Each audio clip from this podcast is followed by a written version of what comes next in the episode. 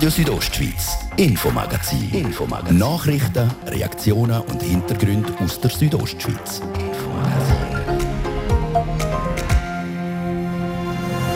Was machen die beiden Regierungsräte Gavigelli und Ratgeb nach ihrer Zeit in der Bündner Regierung? Geht es in den Ständerat, Herr Gavigelli? Es stellt sich die Grundsatzfrage, ob man weiterhin möchte politisch äh, tätig bleiben Ja, nein. Ein klares Dementi, das tönt sicher anders. Und was haben Sie für Träume, Herr Ratgeb? Ich habe immer eine Vision, gehabt, mich mal vertieft können, auch wissenschaftlich mit staatsrechtlichen Fragen auseinandersetzen. Wie konkret die Pläne schon sind, geht im Infomagazin. Und Notrufnummern sind bis heute Morgen landesweit ausgefallen. Was denn? Also das ist 117, 118, 144 und 112.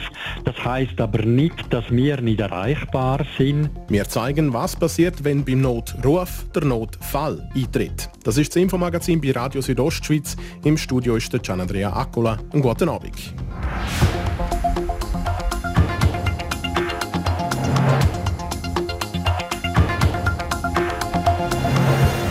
Im Sommer ist es amix ab Anfang Juli in der Politik eher ruhig bis sogar sehr ruhig. In Graubünden trifft sich die Kantonsregierung nicht mehr zu den wöchentlichen Sitzungen. Höchstens es würde etwas Außergewöhnliches passieren. Und so können sich die Spitzenfunktionäre im Kanton auch ein paar Tage Ferien gönnen. Für den Bündner Regierungspräsident Mario Cavigelli und auch für den Finanzdirektor Christian Rathgeb geht die Zeit als Regierungsrat Ende nächstes Jahr schon zu Ende, wegen der Amtszeitbeschränkung. Vor dem Hintergrund, dass so der Wahlkampfstress wegfällt, hat Martin de Platzes die zwei Regierungsräte vor dem Mikrofon gehabt. Sie können jetzt diesen Sommer in Ferien gehen, ohne dass Sie sich mit einem Wahlkampf befassen müssen, bzw. den müssen vorbereiten Herr Regierungspräsident Cavigelli, eine neue Qualität? Das gibt sicher eine neue Qualität der Sommerferien. Allerdings muss man sagen, in der Sommerferien hat ja der Wahlkampf trotzdem noch nicht so heftig stattgefunden. Auch in den vergangenen Jahren, wenn es einen gegeben hat. Man hat äh, immer Zeit gehabt, um äh, eigentlich äh, recht gut Ferien machen und sich erholen. Herr Regierungsrat Racke, man hat sich trotzdem auch befasst natürlich mit dem bevorstehenden Wahlkampf, auch wenn es auch noch wild dauert, bis er dann richtig losgetreten worden ist. Ja, das ist natürlich so. Im Hinterkopf hat man das sicher gehabt. Allerdings ist es so, wie der äh, Regierungspräsident gesagt hat, im Sommer, im Jahr vor der Wahlen ist das noch nicht ein großes Thema gewesen. Ich habe jetzt im August die Revision vom Pensionskassengesetz und das fordert mich mindestens so stark wie ein Wahlkampf. Also man hat äh, auch sachpolitische Herausforderungen, äh, wo man mitnimmt, wenn man geht wandern und in Ferien. Herr Regierungspräsident, jetzt in der dritten Legislatur, in der dritten Amtszeit, ist es von mir vermessen, wenn ich Sie frage, was ist das Geschäft gewesen, das Sie in den letzten Jahren behandelt haben, wo wird bleiben? Es werden äh, ein paar größere Geschäfte natürlich in Erinnerung bleiben, weil unsere Kräfte sehr stark äh, gebraucht haben und äh, vor allem sind es dann eigentlich auch die Themen, wo man überdepartemental daran geschafft hat und somit eigentlich auch Teamarbeit stark hat können spüren. Aber das Aktuellste ist ganz sicher natürlich die Aufarbeitung von der Baukartellsituation im Unterengadin und von der Strassenbelagsbauer Nordbünden. Mein Departement und somit auch mich persönlich hat das nicht immer gleich intensiv neun neun Jahren beschäftigt. Sie sind noch ins Amt gekommen, wo das Ganze schon im Rollen war? Ja, das hat äh, ziemlich am Anfang den Schwung gekriegt, als ich ins Amt gekommen bin. Und äh, wir sind natürlich am Anfang, äh, oder ich persönlich auch, noch ziemlich im, im Dunkeln getappt, weil wir gerne nicht äh, können fassen welche Dimension das äh, Thema hat, welche Relevanz das es hat. Was wir aber nie erwartet haben, ist, dass wir für die Aufarbeitung so lange Zeit aufwenden müssen, weil wir letztlich auch nicht damit gerechnet haben, dass auch die WECO, die Eidgenössische Wettbewerbskommission für die Aufarbeitung, rund sieben Jahre gebraucht hat. Herr Finanzdirektor, auch Sie haben hunderte Geschäfte behandelt während Ihrer Amtszeit und es kommen noch ein paar Geschäfte dazu. Wenn Sie rückblickend anschauen, Schwergewicht in Ihrem Bereich? Ja, eine von der grossen Herausforderungen ist die Totalrevision vom Bevölkerungsschutzgesetz wo wir 2015, äh, 2016 bewerkstelligt haben, wo wir jetzt gebraucht haben. Von dem ist man natürlich damals noch nicht ausgegangen, aber man hat sich gerüstet dafür. Ein anderes ist der Bau von der Justizvollzugsanstalt Katzistin jetzt gewesen. Das war ein Kooperationsprojekt mit dem damaligen Bauverkehrs- und Forstdepartement vom Kollegen Mario Cavigilli. Wir haben es betrieblich verantwortet, sie haben es gebaut und das ist ganz eine tolle Zusammenarbeit gewesen, unter dem Departement, aber auch im interkantonalen Verhältnis, weil es eine Anstalt von der Kanton ist. Herr Regierungspräsident, bis im Dezember 2022 sind Sie noch Mitglied von der Bündner Regierung. Was macht Privatperson Mario Cavicelli ab dem 1. Januar 2023? Die Frage würde ich mir auch stellen können. Nein, Spaß beiseite, ich weiß es auch noch nicht so genau. Was für mich aber völlig klar ist, ich möchte natürlich noch weiter Gas geben, weil äh, ich fühle mich immer noch im Schuss äh, sehr interessiert für einen Haufen verschiedene Themen und bin darum äh, für, ich sage jetzt einmal, sehr, sehr viele Sachen, um nicht zu sagen, für alle interessanten Sachen offen. Ständerat wäre möglich? Ständerat ist natürlich ein politisches Mandat. Es stellt sich die Grundsatzfrage, ob man weiterhin möchte politisch äh, tätig bleiben. Ja, nein. Ich kann es mir durchaus vorstellen, aber auch vorstellen ohne. Herr Regierungsrat Christian Radgeb, was macht Privatperson Christian Radgeb ab dem 1. Januar 2023? Äh, ich habe immer eine Vision gehabt, mich mal vertieft können, noch wissenschaftlich mit staatsrechtlichen Fragen auseinandersetzen. Visionen sind etwas Wichtiges. Ob man sie erreicht, ist immer äh, eine andere Situation. Also da würde ich sagen, ist äh, noch alles offen und im Moment ist die Traktandenliste von meinen Tagen noch ganz anders. Die beiden Regierungsräte Christian Rathgeb und Mario Cavigelli mit einem kleinen Einblick in ihre Zukunftspläne.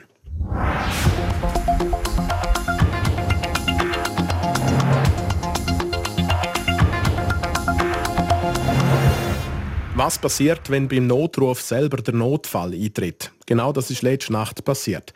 In fast allen Kantonen in der Schweiz haben Notfallnummern nicht mehr funktioniert. Die Schuld ist laut der Swisscom menschliches Versagen in einem Datacenter. Was in der Folge in der Notrufzentrale zu Graubünden abgegangen ist, das hat der Polizeisprecher Markus Walser der Sarah Spreiter verraten. Ja, Herr Walser, die Notfallnummern sind seit äh, Mitternacht in fast allen Kantonen der Schweiz lahmgelegt gewesen. Aber morgen haben sie dann wieder funktioniert. Wenn so etwas passiert, was heißt das im ersten Schritt für die Notrufzentrale Graubünden? Also es ist ja so, wir haben die letzte Nacht haben wir einfach eine Störung auf der Notrufnummer. Also das ist 117, 118, 144 und 112 gewesen. Das heißt aber nicht, dass wir nicht erreichbar sind während der Zeit, sondern die Anrufe auf diese Nummern, die werden dann auf ein Notfalltelefon umgeleitet. Und das Notfalltelefon, die Nummer ist eigentlich immer eingeschaltet oder muss man die quasi aktivieren? Nein, wenn ich also jetzt so einen Notruf starte, dann wird das auf das Notfalltelefon umgeleitet, ohne dass ich etwas dazu tue. Also das ist eine technische Sicherheit, die wir im Hintergrund immer aktiviert haben. Also das heißt, sobald es irgendetwas mit, dem, mit der Kommunikation nicht stimmt, wird es auf die Notfallnummer umgestellt. Klar, am Moment geht das, wo halt Kommunikation nicht gerade direkt möglich ist, aber man wird dann umgeleitet und dann kann man mit dem Einsatzleiter oder mit der Einsatzleiterin dann reden. Das heißt, vor Ort in der Notrufzentrale Graubünden merkt man eigentlich von dieser Störung gar nicht groß etwas. Mal, man merkt schon, es geht dann ja über ein anderes Telefon und wenn jetzt äh, beispielsweise die Person, die den Notfall hat, anläutet und die Geduld nicht hat und wieder abhängt, dann haben wir die Nummer von der Person, die angeläutet hat und dann wird von uns aus noch aktiv zurückgeläutet. Hat man da in dem Fall kein Problem, dass wirklich niemand erreicht werden kann oder jemand, der anläutet, quasi ja, verloren ist? Also ich habe mir so informieren lassen, dass wenn wirklich die Notrufzentralen, respektive die Notrufzentrale für Kantonspolizei Graubünden und der Sanitätsnof nicht mehr erreichbar ist, dann kann man gerne nicht mehr anrufen. Also dann, dann ist alles tot, dann ist Internet und alles ist dann tot. Wenn jetzt das alles auch nicht mehr funktionieren würde, Internet, Mobilfunknetz, was würde dann passieren? Also wenn wir einen, wirklich einen Totalausfall hätten von der Kommunikation, dass gar nichts mehr gängte, dann gibt es ganz sicher einen Notfallplan, dass die Bevölkerung entsprechend informiert wird. Wie das aussieht, kann ich im Moment nicht sagen. Was heißt das vielleicht auch für die Polizei? Eben, Sie sind für die Polizei. Wie läuft das dort ab? Wie reagiert man oder wie kriegt man mit, dass so eine Störung ist? Also bei uns werden alle Einsatzkräfte entsprechend informiert, dass äh, telefonisch im Moment eingeschränkt äh, diese Einsatzzentrale erreichbar ist und dann gibt es für uns ganz klar Funkbereitschaft. Alle Einsatzkräfte sind über Funk erreichbar. Wenn jetzt äh, so eine Störung passiert und man das merkt, wie ist vielleicht einmal auch die Stimmung vor Ort jetzt gerade in der Notrufzentrale? Also das ist natürlich logisch, dass das äh, ein kurzer Moment ein bisschen etwas auslöst, auch bei unseren Einsatzleiter und Einsatzleiterinnen. Aber es ist natürlich so, dort wir ja immer erreichbar sind, ist eigentlich der Einsatz immer gewährleistet und vor allem auch der Einsatz außen auf die Straße, respektive der Rettungsdienst und auch die Einsatzkräfte der Polizei sind immer über Funk erreichbar. Wenn jetzt die Leute eben anrufen und es funktioniert im ersten Moment nicht, was empfehlen Sie an den Leuten, die eben probieren, den Notruf zu erreichen? Also ganz wichtig ist es, wenn man den Notruf abgesetzt hat, dass man dort einen Moment am Telefon bleibt, auch wenn man nichts hört. Es geht einfach eine gewisse Zeit, bis die Umleitung stattgefunden hat und nachher hat man diese zwei Zentralen eigentlich am Telefon. Der Mediensprecher von der Kantonspolizei Graubünden, der Markus Walser, zu der heutigen Störung bei den Notfallnummern. Wir haben zu dem Thema mit der Swisscom-Störung auch noch Kontakt zu der Bundespolitik in Bern aufgenommen. Die Reaktion vom Bündner Ständerat Stefan Engler gibt es später in dieser Sendung.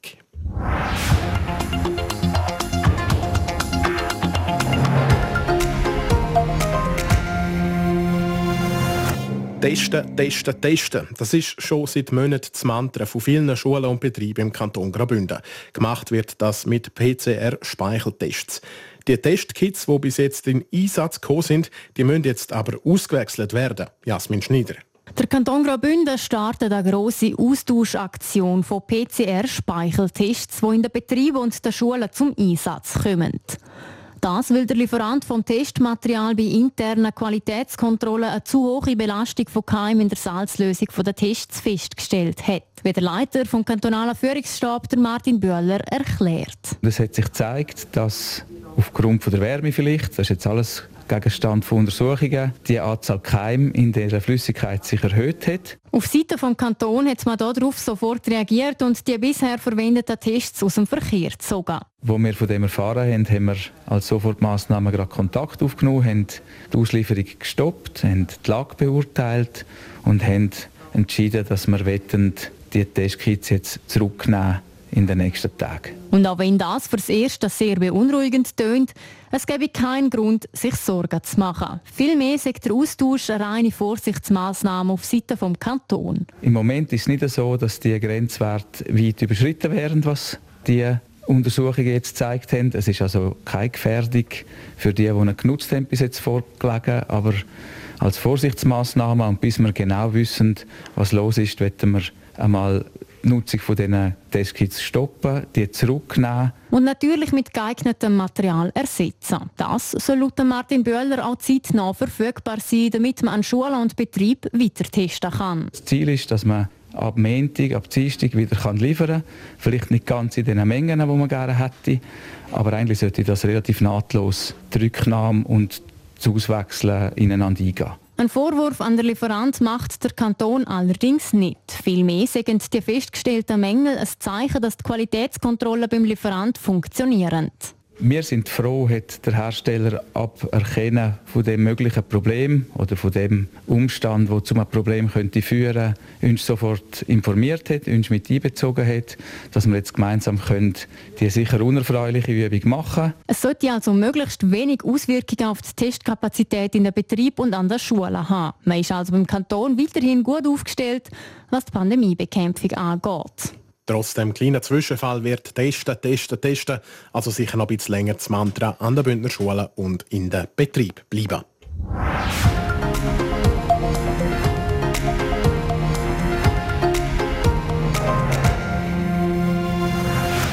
Das ist Radio Südostschweiz mit dem Infomagazin. Im zweiten Teil sind wir zu Besuch in Lax.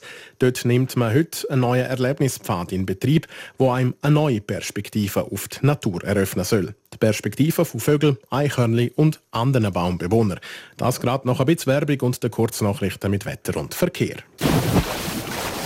Spürnase aufpassen. Den Sommer ladet der Klaferovia, der Kinderkondukteur von Rätischer Bahn, kleine und grosse Detektiv auf eine Schnitzeljagd quer durch ganz Graubünden ein. Auf den Decker warten knifflige Rätsel, spannende Spiele und viele tolle Preise. Infos unter klar-ferrovia.ch Der Denner ist einer für alle Grillfans. Darum gibt es heute und morgen im Denner 20% Rabatt auf alle Bier und auf Zweifelchips. Sogar auf bestehende Aktionen. Denner. Und dann sind wir so schnell gefahren. Am Mami hat gerade die Harzberg gestellt. Oh nein, nicht die Mensch. Was war denn das? Luca, das nimmt sicher gerade die ganze Klasse Wunder. Erzähl es bitte allen kurz fertig und dann können wir mit Mathe weitermachen. Wir sind letztes Jahr am Flumsenberg. Dort sind wir mit Gondeli gefahren, sind auf einem 15 Meter hohen Kletterturm Dann sind wir gewandert, aber wirklich nur ganz kurz. Und dann sind wir mit einer coolen Rodelbahn gefahren. Flumser heisst sie. Am Schluss hat es sogar noch ein Klasse gegeben. Sie, dort könnten wir mal auf die Schulreise gehen. Ja! Bitte! flumserberg.ch Erinnerungen, die bleiben. Das ist eher so am Freitagabend. Kompakt informiert am halb sechs vom Fabio Theus. In der Nacht waren fast in der ganzen Schweiz die Notrufnummern nicht erreichbar. Grund war ein Problem bei der Swisscom. Solche Ausfälle seien inakzeptabel, heißt es etwa von Seiten der kantonalen Polizeidirektorenkonferenz. Auch der Bündner Mitte-Ständerat Stefan Engler fordert eine Erklärung von der Swisscom, wie er gegenüber Radio Südostschweiz sagte. Die EU fordert von Großbritannien rund 47 Milliarden Euro für noch offene Verpflichtungen aus der Zeit als EU-Mitglied. Nun erklärte ein britischer Regierungssprecher, dass man den Betrag nicht anerkenne. Er sei deutlich zu hoch. In Brüssel heißt es dagegen, die Summe von 47 Milliarden Euro sei endgültig. Das eidgenössische Schwingfest 2022 soll normal stattfinden, das gaben die Organisatoren bekannt. Aus heutiger Sicht sei die Durchführung des Großanlasses nicht gefährdet. Falls sich die Situation aufgrund des Coronavirus zuspitzen würde, sei eine Verschiebung in das Jahr 2023 allenfalls machbar. Nach einem Jahr Bauzeit ist heute der sogenannte Baumwipfelpfad in Laax eröffnet worden. Der Weg führt auf eine Höhe von rund 30 Metern durch den Wald. Die neue Attraktion soll den regionalen Tourismus vorantreiben. Der Baumwipfelpfad kostete die Gemeinde Laax rund 7,5 Millionen Franken. Dazu gleich mehr im Infomagazin. RSO Letter. Der sonnige Freitagabend haltet eventuell noch ein paar vereinzelte Regentropfen parat für die Südostschweiz, aber dank der klaren Nacht erwartet uns einen sonnigen Start ins Wochenende. Samstag zeigt sich sonnig, aber am Abend kann es wieder mehr Wolken und das Regenrisiko steigt wieder ein bisschen an hier in der Südostschweiz. Tageshöchstwert noch. In Bad Ragaz gibt es morgen 27 Grad, im Bivio gibt es 19 Grad und in Samoritz gibt es 17 Grad. Verkehr durchzeigt. Ja, fast drei Minuten über halb sechs. Der Vierabendverkehr sorgt noch immer für stockender Verkehr auf der Churer Stadtgebiet. Dann staut es auch noch gerade auf der A13 und zwar zwischen Ems und Reichenau. Stocken und stauen tut es auch immer wieder mal bei den vielen Baustellen im Kanton, also nicht aufregen und nehmen es gemütlich. Weitere Verkehrsbehinderungen haben wir im Moment nicht zu melden. Allen also eine gute und sichere Fahrt durch die Südostschweiz. Jetzt gebe ich wieder zurück ins Infomagazin. Die nächste Hälfte auch wieder mit dem Gian Andreacola.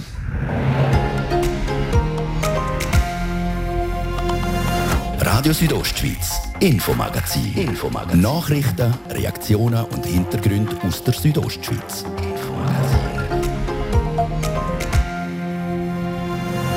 Lags hat seit heute ein neues Erlebnis, das Besucher anziehen soll. Am besten rutschen Sie zuerst einmal runter. Wo man hier genau runterrutschen kann oder soll, das geht als nächstes. Und stellt euch vor, ihr steckt eure ganze Pension in etwas, wo ihr, schon, wo ihr euch schon lange erträumt habt. Einfach so.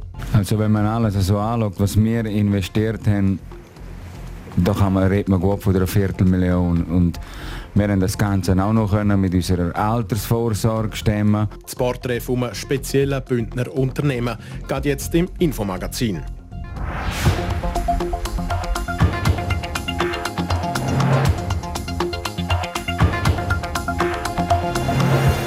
Graubünden ist um eine Attraktion reicher. In Lax steht nämlich der längste Baumwipfelpfad der ganzen Welt.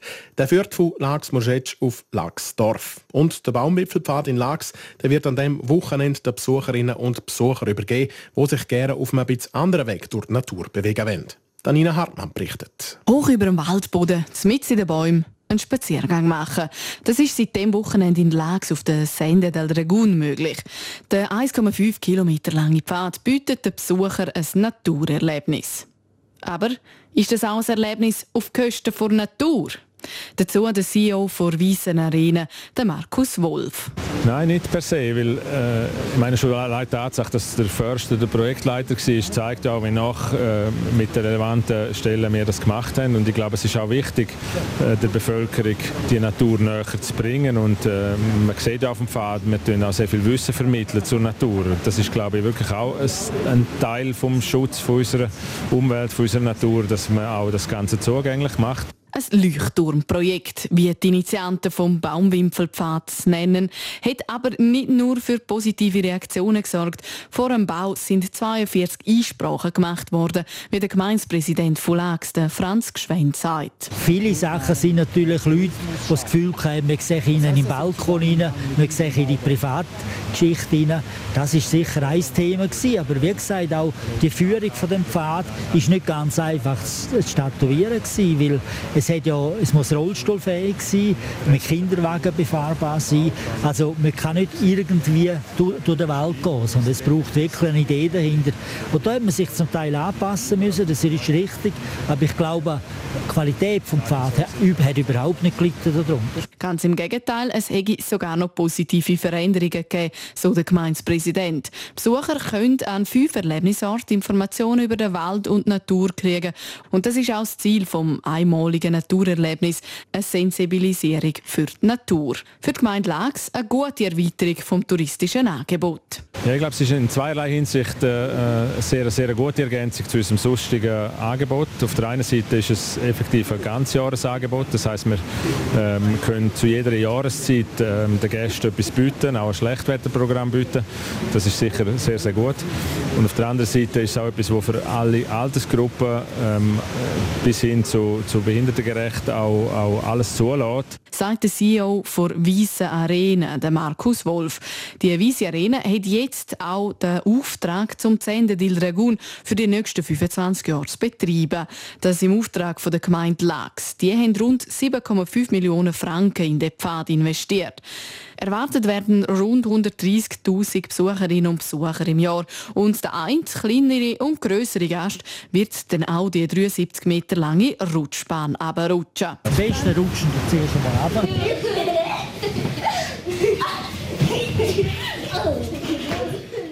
Die anderthalb Kilometer lange Senda del Dragun wird also an dem Wochenende den Besucherinnen und Besuchern übergeben. Die Bauzeit vom neuen Baumwipfelpfad in Lax ist ziemlich genau ein Jahr lang. Gewesen.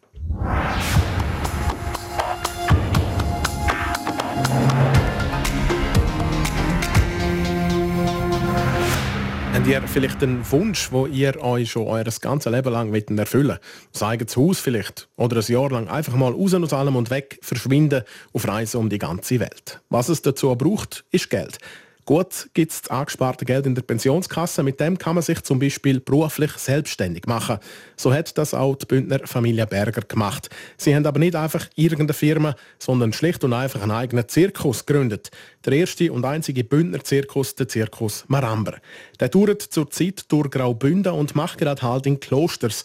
Jasmin Schneider hat bei der Verwirklichung von einem nicht ganz alltäglichen Traum vorbeigeschaut. Am Morgen um 9 Uhr in Klosters vor dem Zelt vom Zirkus Maramber ist es noch ruhig. Die Artistinnen und Artisten sind noch in ihren Wohnwegen und das Regenwetter ladet auch nicht wirklich für einen Morgenspaziergang ein. Ramona und der Marco Berger sind aber schon unterwegs. Sie haben den Zirkus Maramber vor drei Jahren gegründet. Wir sind im Moment mit einem anderen Zirkus mitgereist, haben dem ein bisschen helfen, der hat dann aber sein eigenes Ding gemacht. Und dann sind wir einmal am Abend zusammengehockt und haben so aus dem Witz raus gesagt, hey komm, wir machen doch selber etwas. Und dann habe ich dann einmal im eBay einmal umgeschaut, ob es überhaupt so ein Zelt zum Kaufen gibt und alles. Und dann haben wir dann eins gefunden, das auch noch erschwinglich ist. Und somit hat sich dann das Forzo immer wieder ergeben und dann ein Wagen und dann dort noch ein Lastwagen und ein Traktor und wieder ein Wagen. Und ja, mittlerweile haben wir einen Haufen Zeugs rundherum. Gerade einfach sei es am Anfang aber nicht gewesen. All die Anschaffungen haben nämlich auch ihren Preis gehabt, wie der Marco Berger sagt. Also wenn man alles so anschaut, was wir investiert haben, da kann man, redet man gut von einer Viertelmillion. Und wir haben das Ganze auch noch können mit unserer Altersvorsorge stemmen. Und jetzt kann man sagen, jetzt sind wir wirklich sehr erfolgreich unterwegs und jetzt kommt wieder endlich etwas zurück. Und auch wenn es sich jetzt lohnt, vor drei Jahren hat das ganze Vorhaben von Familie Berger doch ein paar Leute den Kopf schütteln lassen. Die ganze Altersvorsorge in einen Zirkus investieren ist schließlich nichts Alltägliches. Dementsprechend sind auch die Reaktionen ausgefallen. Also die Reaktionen am Anfang kann man sicher sagen, ja, ihr Spinnen, was machen ihr da? Und wir haben dann einfach gedacht, wir geben Vollgas, wir beweisen denen, dass auch wir das herbringen. Und mittlerweile sind die Reaktionen auf unserem Umfeld sehr, sehr positiv und es freuen sich alle für uns. Losgegangen ist mit dem Zirkus Maramber dann im Winter 2019. Kurz darauf ist Corona gekommen. Zweimal haben sie ihre geplante Tour müssen absagen. Trotzdem, aufgeben für die zwei nie in Frage gekommen. Die Zeit, die wir nicht reisen konnten, haben wir genutzt, um äh, unsere Infrastruktur zu verbessern, zu verschönern. Also wir sind auch jeden Tag in unserem Winterquartier über die Zeit und haben weitergeschafft und weitergeschafft. Aber es war eine schwierige Zeit für uns. Wir haben natürlich im Zirkus null Einnahmen gehabt. In dieser Zeit hat der Familie Berger ihr zweites Standbein geholfen. Sie führen nebenbei nämlich noch eine Firma, die auf dem Bau tätig ist. Jetzt ist der Zirkus Maramber zusammen mit Artisten aus der ganzen Welt wieder unterwegs und besucht bis in Herbst der ganze Kanton. Und auch wenn die Bergers strenge Jahre hinter sich haben, es tönt ganz so, als wären sie angekommen. Die Applaus in der Manege oder wenn dann die Leute aufstehen und, oder wenn sie rausgehen und einem nochmal sagen, das sind Sachen, die kann man mit, mit kein Geld aufwerten. Das sind einfach so emotionale Momente, die muss man einfach erleben, das kann man gerne erklären. Und langsam kehrt auch wieder Leben ins Zirkusdorf ein. Aus dem Zelt ertönt jetzt nämlich Musik und es finden noch die letzten Proben statt. Bevor es dann in ein paar Stunden heisst, Manege frei für den Zirkus Maramber.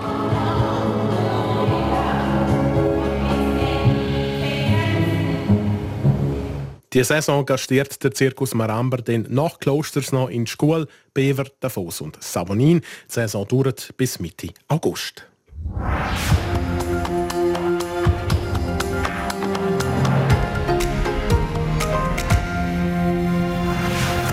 Häufig geht es um Leben und Tod, wenn man eine Notrufnummer wählt. Tragisch ist es dann, wenn die Nummern nicht tönen. Das ist in dieser Nacht und auch noch heute Morgen der Fall gewesen. Beim Telefonanbieter Swisscom hat es eine Störung gegeben, eine verheerende, wie auch der Bündner Ständerat der Stefan Engler findet. Er ist Präsident der Fernmeldekommission im Ständerat. Herr Engler, eben, es hat eine Störung gegeben letzte Nacht bei Swisscom. Es ist das dritte Mal. Letztes Jahr hat es schon zwei davon gegeben und dort hat es geheißen, es sollte dann nicht nochmal eine dritte geben. Es ist Warnung schon raus. Jetzt ist es nochmal passiert. Äh, das geht schon nicht, oder? Ja, das ist sehr ärgerlich, äh, weil es halt auch die Sicherheit der Bevölkerung beeinträchtigt, weil Bevölkerung zu Recht davon ausgeht, dass wenn man zu 117 oder zu 118 wählt, auch sofort äh, verbunden wird äh, mit der Blaulichtorganisation. Und äh, deshalb ist das äh, nicht auf die leichte Schulter zu nehmen. Ihr Kollege, der Herr Döngi, will, dass Swisscom und das Bancom eingeladen werden zur Kommission und dass man so viel anschauen kann. Was meinen Sie dazu? Also unsere ständerätliche Verkehrskommission hat sich ja schon bei den ersten Störungen da von der Swisscom informieren lassen, was denn da genau die Gründe sind, dass das Netz nicht äh, dauernd äh, verfügbar ist. Wir wollten wissen, warum die Instabilität hat das mit äh, fehlendem Unterhalt oder fehlenden Investitionen zu tun oder mit der Komplexität äh, auch. Und äh, ich glaube, äh, Swisscom wird sich jetzt auf jeden Fall einmal müssen erklären äh, wie es können dazu kommen wird müssen aufzeigen, wie das Risikomanagement funktioniert, wird auch müssen darlegen, wie ihre Netze in Zukunft einfach stabiler äh, sind äh, und halt auch redundant. Das heißt, wenn halt einmal ein Kanal ausfällt, dann äh, muss es äh, möglich sein, dass man halt äh, auf einem zweiten trotzdem die Blaulichtorganisationen erreicht. Was muss Ihrer Meinung nach jetzt passieren? Also zuerst äh, ist immer die Analyse von, dem, von dieser Störung, das steht äh, am Anfang und ich glaube, es braucht dann äh, schnelle Maßnahmen, die kurzfristig wirken, dann aber auch längerfristig. Und da, da ist in erster Linie Swisscom gefragt, in zweiter Linie die Aufsicht, das ist äh, das BACOM und ganz am Schluss werden wir uns als Gesetzgeber auch die Frage stellen, ob wir nicht äh, gesetzlich die Anforderungen noch präziser definieren, wo der Zugang zu den zu den äh, Notfallnummern jederzeit gewährleistet. Wird auch darüber diskutiert, ob man der Swisscom den Auftrag könnte entziehen? Es ist ja so, dass äh, die Notfallnummern, der Zugang zu den Notfalldiensten eigentlich nicht ein äh, Bestandteil von der Grundversorgung ist, sondern jeder Telefonanbieter muss eigentlich das erfüllen, ob es jetzt ein Swisscom ist oder auch ein anderer. Aber man wird bei der nächsten Ausschreibung äh, von der äh, Grundkonzession äh, sicher ein Auge drauf haben, halt die, den Zugang zu diesen Notfallnummern noch verstärkt zu verlangen.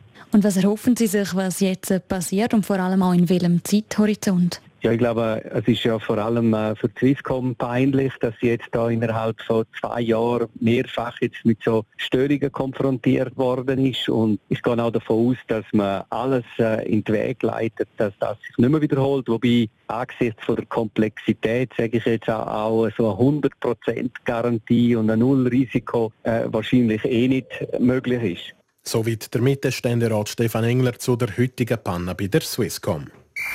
RSO Sport. Präsentiert von Metzgerei Mark, ihres Fachgeschäft für Fleischspezialitäten aus Graubünden in Chur, Langquart und Schiers. Echt einheimisch. Metzgerei-mark.ch Und die Sportmeldungen, die hat heute der Fabio Theus für euch. Heute Abend trifft sich in Monaco die Weltelite aus dem Leichtathletik. Zwei Schweizerinnen sind am Start. Auf sie warten ein echter Härtetest. 4 Meter und 61 Zentimeter, das ist der persönliche Rekord der Schweizer Stabhochspringerin der Angelika Moser.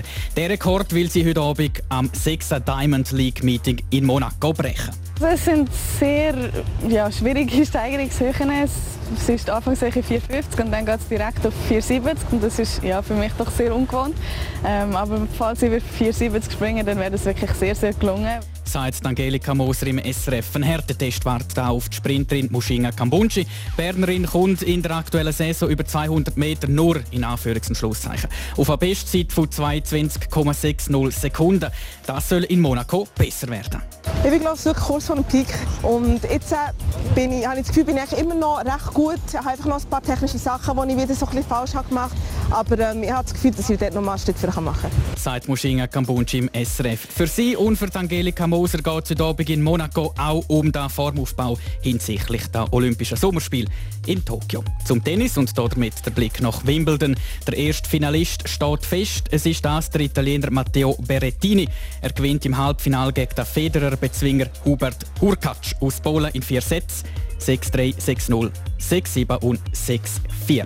Im zweiten Halbfinale trifft die Welt Nummer 1 der Serb Novak Djokovic auf den Kanadier Denis Shapovalov.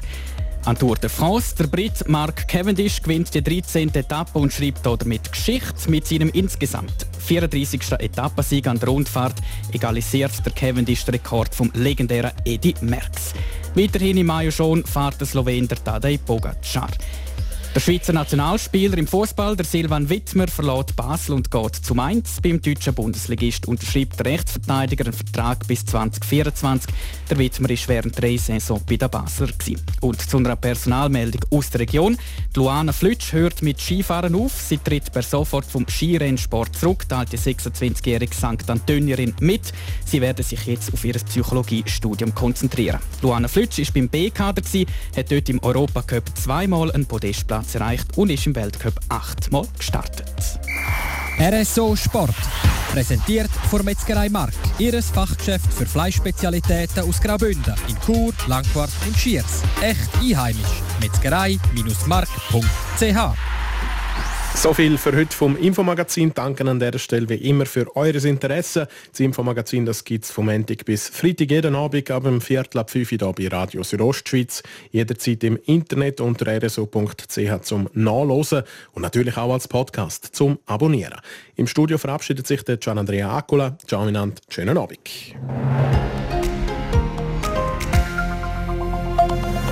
Radio Südostschweiz, Infomagazin. Infomagazin. Nachrichten, Reaktionen und Hintergründe aus der Südostschweiz. Infomagazin.